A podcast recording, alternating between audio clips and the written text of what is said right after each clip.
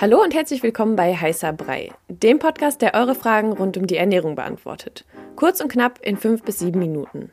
Ich bin Sanja und stelle dem Ernährungswissenschaftler Jan eure Fragen. Antworten gibt's ohne viel Gelaber, direkt auf den Punkt und wissenschaftlich fundiert. Stellt uns eure Fragen via DM bei Instagram an koro-de. Und jetzt viel Spaß mit der Episode. Ja, wer kennt es nicht, wenn man irgendwie gestresst ist und noch eine wichtige Prüfung hat oder irgendwie eine Präsentation, die man halten muss, denkt man so, boah, ich muss mir jetzt noch schnell irgendwie Nervennahrung reinknallen und gönnt sich dann irgendwie Traubenzucker oder einen Riegel.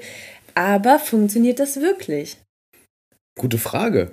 Äh, kommt ein bisschen drauf an. Also ja, auf jeden Fall. Man kann vor allem was tun, um Brain Fog und so zu vermeiden. Mhm. Du kannst halt dein, du kannst dich halt nicht schlauer essen, als du bist. Das geht halt das schon mal klar. nicht. Ja? äh, wobei es gibt auch da ein paar Produkte, sag ich mal, die so in diese Richtung werben. Mhm.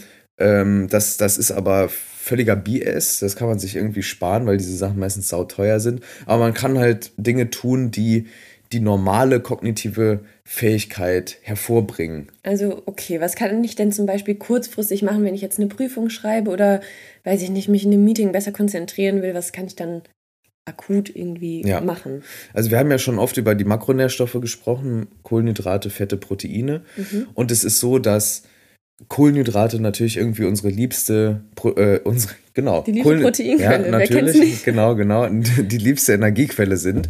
Das hatten wir ja schon öfter. Und deshalb gilt hier, anders als sonst, schnelle Kohlenhydrate. Also irgendwas wie Traubenzucker, was du eben schon meintest, oder mhm. Bananen oder Süßigkeiten sogar. Das liefert halt alles schnell Energie die schnell zur Verfügung steht, also auch schnell im Gehirn ankommt. Und das kann schon nach irgendwie 15 bis 20 Minuten wirken, auch wenn man was trinkt, mit Zucker zum Beispiel. Mhm. Das heißt, man bekommt einen kurzen Energiekick, der ist allerdings nicht so lang anhaltend. Das heißt, es kann sein, dass es nach einer Stunde oder nach 90 Minuten dann, vielleicht gegen Ende der Prüfung zum Beispiel, dann wieder abfällt. Dann mhm. müsste man wieder entweder nachschieben, nach der Hälfte der Zeit, genau, oder halt irgendwie gucken, dass man vorher schon ein bisschen ausgewogener ist. Mhm. Das ist ja das, was man auch so klassischerweise kennt, irgendwie, mhm. dass man mal früher so ein Traubenzückerchen bekommen hat von den Eltern. Ja. Ähm, aber kann man langfristig auch was machen? Also, dass man irgendwie ja. Ja, besser konzentriert ist. Kann man auf jeden Fall. Also, man sollte sich überwiegend pflanzlich ernähren, mhm. äh, eine, eine große Vielfalt essen und aber auch, was akut helfen kann, genauso wie langfristig sind, Wasser trinken. Das kann auch in einer, in einer Prüfungssituation helfen, akut, weil wenn wir schon irgendwie ein bis, bis zwei Prozent ähm, Wassermangel in Anführungszeichen haben, ähm, dann, dann leidet direkt schon die Hirnleistung. Dann bekommen Ach, wir schon Kopfschmerzen etc. Also genug trinken. Mhm. Auf jeden Fall. Und dann halt anders als eben dieses akute, komplexe Kohlenhydrate essen, Proteine essen, ähm, gesunde Fette vor allem essen, vor, insbesondere Omega-3-Fettsäuren essen äh, die spielen eine, eine ganz, ganz essentielle Rolle in der Gehirnfunktion und auch in der Gehirnentwicklung, also auch bei, bei Kindern und Kleinkindern aufpassen.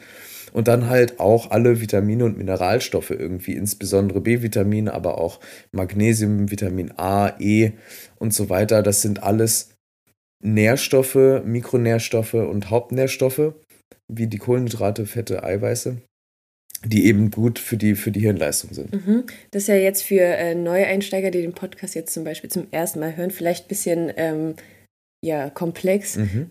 Könntest du vielleicht so ein paar Lebensmittel nennen, in denen das vor allem vorhanden ist, dass man weiß, so, oh, ja, vielleicht esse ich mal wieder ein bisschen mehr Nüsse zum Beispiel. Genau, genau. Also ich würde sagen, all diese Sachen sind irgendwie in einem guten Mix aus Nüssen und Samen, Hülsenfrüchten, Vollkorn, Getreideprodukten, Obst und Gemüse drin.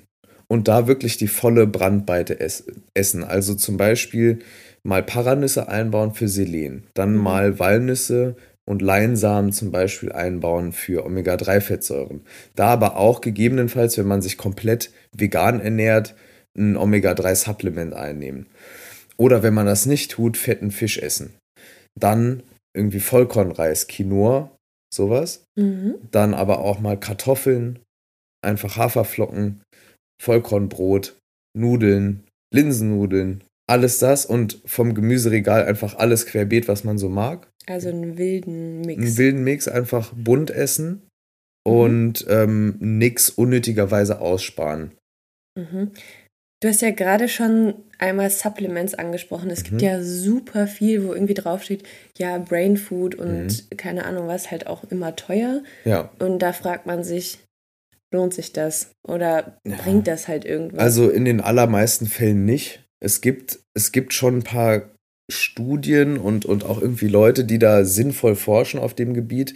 Also wenn sich da jemand interessiert, kann er mal oder sie mal Andrew Huberman googeln.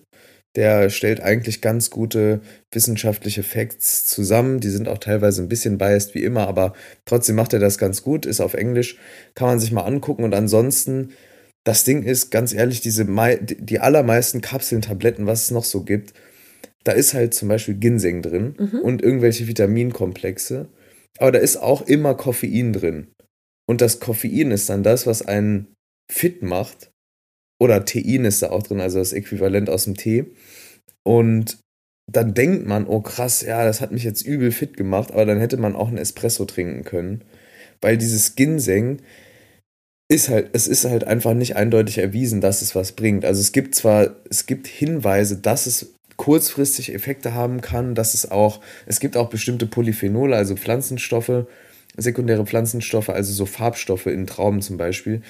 Da weiß man auch relativ gut, okay, das hat scheinbar irgendeinen Effekt auf die Hirnleistung oder vor allem einen präventiven Effekt, also wenn es in Richtung Demenzerkrankungen geht. Mhm.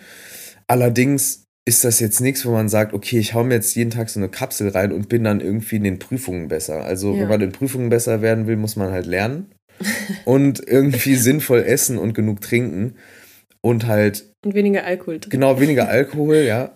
Und dann vielleicht irgendwie so, ja, ein Espresso trinken. Dann hat man denselben Effekt, wie wenn man Kapseln einwirft, die, keine Ahnung, 250 oder wie viel auch immer Milligramm Koffein enthalten ähm, und sonst halt irgendwelche Placebo-Stoffe in Anführungszeichen. Also wie immer eher auf Kapseln verzichten und versuchen sich ausgewogen zu ernähren, dann ja.